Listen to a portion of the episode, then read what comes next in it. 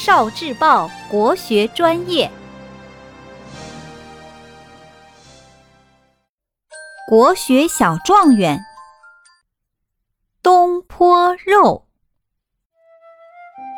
很多饭店里都有这一道菜——东坡肉。据说这个菜名还有一个故事呢。苏东坡是北宋的大文学家，他在当杭州太守时。带领人民疏导西湖的水，不仅解决了水患，还让西湖的风景更加美丽动人。杭州的老百姓很感激他，于是，在过年时抬着苏东坡爱吃的猪肉去感谢他。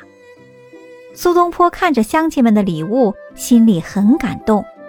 他吩咐家人把肉切成方块，按照自己在黄州时焖烧猪肉的方法做好了猪肉。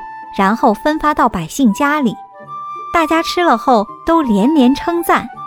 后来人们便把用这种方法做出来的猪肉称为东坡肉。